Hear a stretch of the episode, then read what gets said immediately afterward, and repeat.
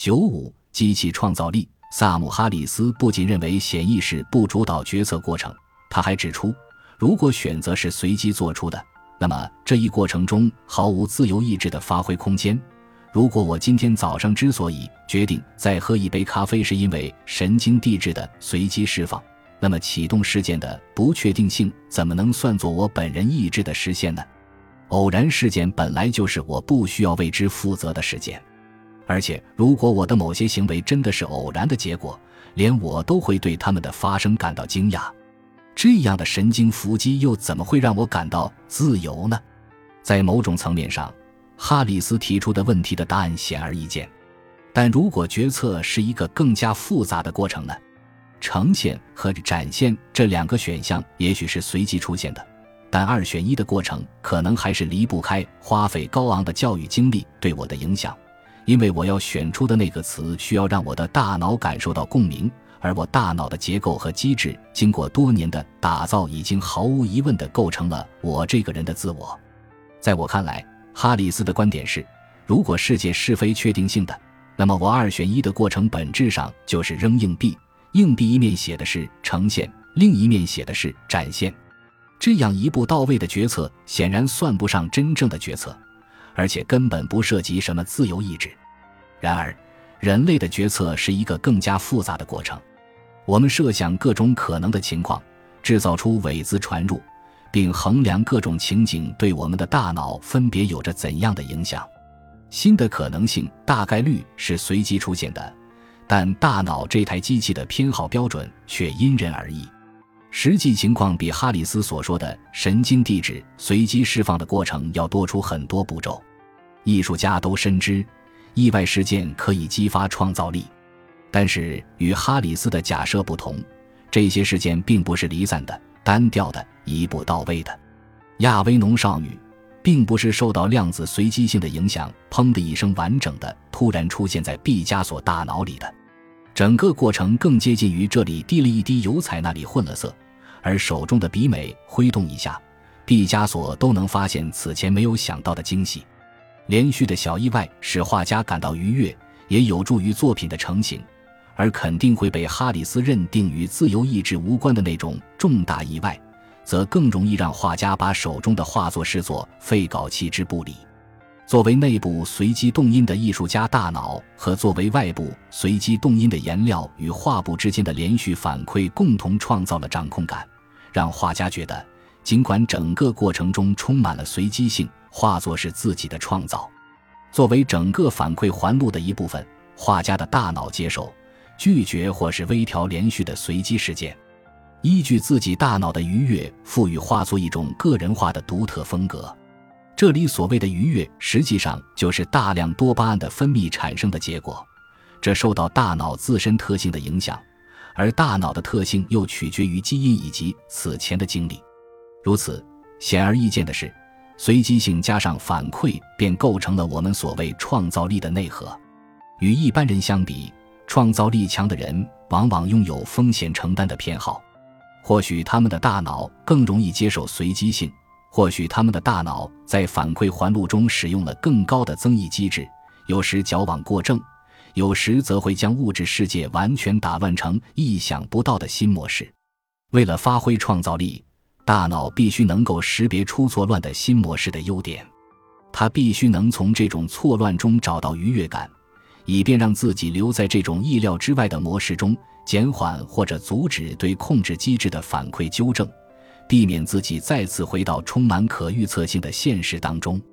对于滴在画布上的油彩，毕加索不会觉得那是恼人的展卷，而会认为那是意外之喜。目前，计算机与人类相比。在创造力方面仍然存在一定的局限性。首先，计算机的设计者一直非常努力地将随机性因素排除在外。比如，图灵机是决定性的，因并发等产生的随机性通常被视为系统错误。创造出埃德蒙·德贝拉米肖像的算法大概率不牵涉任何随机性因素，但随机性在福特雷、卡塞勒斯、杜普雷和维尼尔。从上千幅机器生成图像中选择的过程中，肯定发挥了作用。另外输入给算法的训练图像集很可能也是他们从互联网上随机下载的。有几种编程风格明确的拥抱随机性，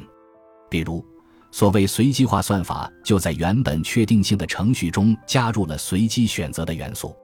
这有助于算法免受体量很小的局部聚类的约束，得以探索更多的可能性。还有一个项目尝试利用随机性实现所谓控制即兴。我更愿意称之为机器创造力。我在加利福尼亚大学伯克利分校的同事和朋友桑吉特·塞西亚是这个合作项目的牵头人，我本人也有幸在其中扮演了一个小小的角色。这个项目首次应用在爵士乐的即兴演奏中，算法通过案例分析学习音乐风格，然后向合成变量中加入随机性。在维持音调和节奏接近参考旋律的情况下，实现和成音变调。瑟西亚和他的学生们已经利用这一技术，成功的让计算机在各种情境中表现出与人类相似的行为，包括自动驾驶汽车以及控制空置房间的灯光，使其看起来有人居住。与毕加索的画作一样，这些算法整合了严密的反馈环路。在我看来，随机输入。反馈控制与软性习得约束的结合是一种极富潜力的创造力赋能机制。实践中，所有这些随机的算法都并非真正的随机，因为它们使用的伪随机序列发生器本质上还是确定性的。但如此生成的序列无法被简单有效地预测到，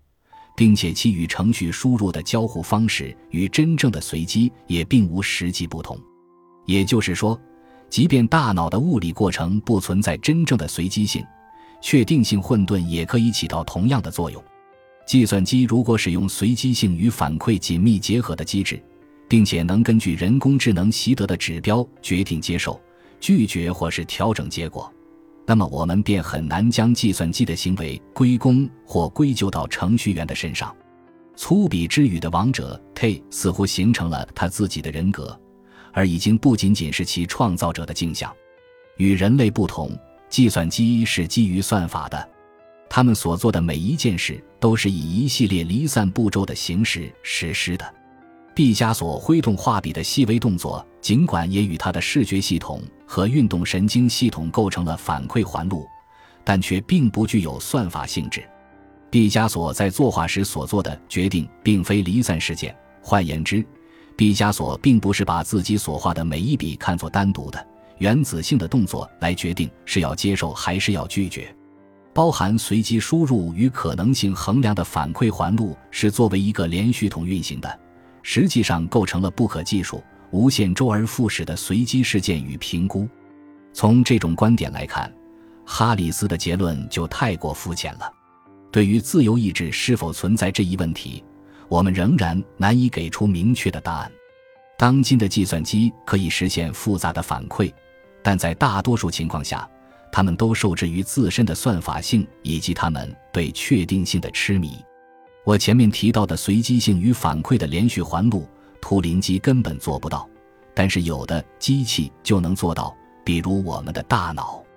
其他的机器有可能可以发展出类似的机制，但在那之前。计算机只能用伪随机序列替代真正的随机性，利用自己在速度上的优势，让算法更接近连续过程。感谢您的收听，本集已经播讲完毕。喜欢请订阅专辑，关注主播主页，更多精彩内容等着你。